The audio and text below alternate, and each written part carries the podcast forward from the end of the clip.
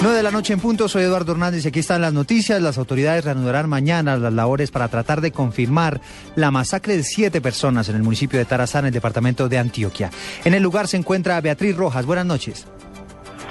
Eduardo, hola, ¿qué tal? Muy buenas noches. Hasta el momento, como usted bien lo decía, las autoridades no confirman la presunta masacre de siete, de siete personas en zona rural del municipio de Tarazá.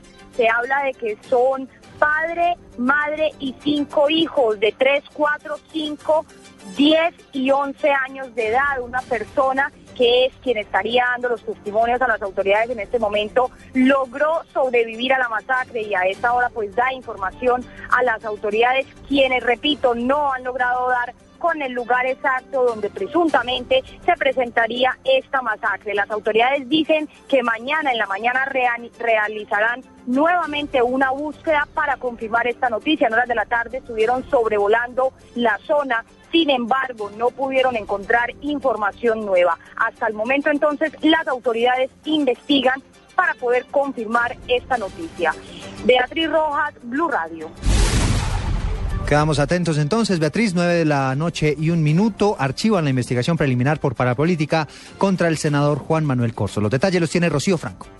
La Sala Penal de la Corte Suprema de Justicia acaba de archivar la investigación preliminar por parapolítica a favor del senador de la República, Juan Manuel Corso. De acuerdo con el alto tribunal, no se encontraron pruebas para abrir un proceso formal en contra del expresidente del Senado de la República. Hay que recordar que Corso fue señalado por el excomandante paramilitar Jorge Iván Laverde Zapata, alias el Iguano, de haber buscado apoyo político y electoral para él y un grupo de congresistas del norte de Santander con el fin de ganar las elecciones municipales, departamentales y nacionales. De esa manera el proceso se archiva y se podría revivir en caso de llegar una prueba sobreviniente. Rocío Franco Moreno, Blue Radio.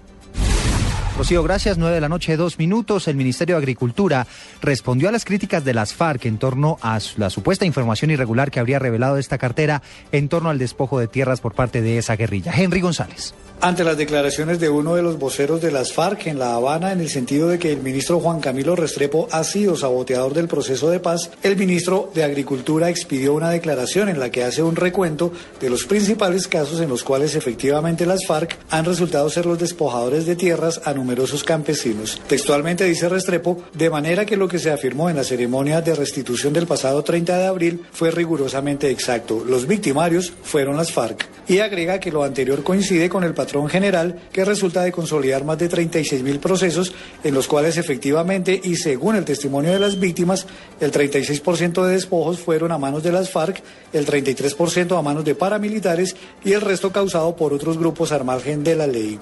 El ministro concluye que la política de restitución de tierras plasmada en la Ley 1448 de 2011 se continuará aplicando con toda determinación y sin distinguir quién fue el despojador o quién determinó el abandono forzado, puesto que tan víctimas son las que recibieron el agravio a manos de la guerrilla como las que lo recibieron por obra de los paramilitares.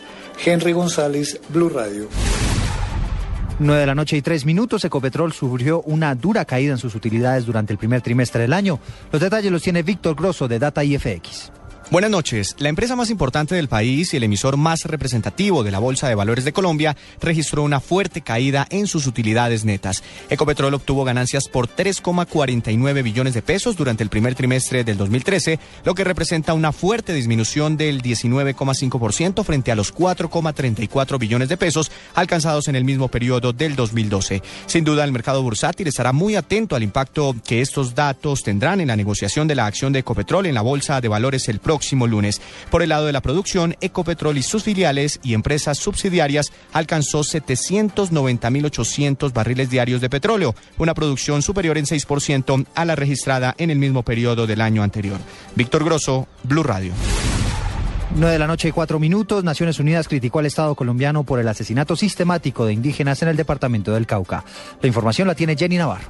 Señala la ONU en un comunicado despedido hoy durante el año 2012, la oficina recibió información sobre 48 asesinatos selectivos en contra de miembros del pueblo NASA en el Cauca. Y entre enero y abril de este año, la oficina de las Naciones Unidas para los Derechos Humanos en Colombia dice que cuenta información sobre ocho homicidios a más e indicios de que cinco de esos crímenes habían sido perpetrados por la FARC-EP. La oficina nota que desde el segundo semestre de 2012, cuatro de Wallace, conocidos también como médicos tradicionales y autoridades ancestrales del pueblo NASA, fueron asesinados posiblemente también por la FARC-EP. Los indígenas del Cauca están siendo asesinados y no cuentan con la protección suficiente por parte del Estado colombiano, señala la ONU en esta comunicación que es precisamente el alto comisionado de la ONU por los Derechos Humanos en Colombia, Todd Howland. Jerry Navarro, Blue Radio.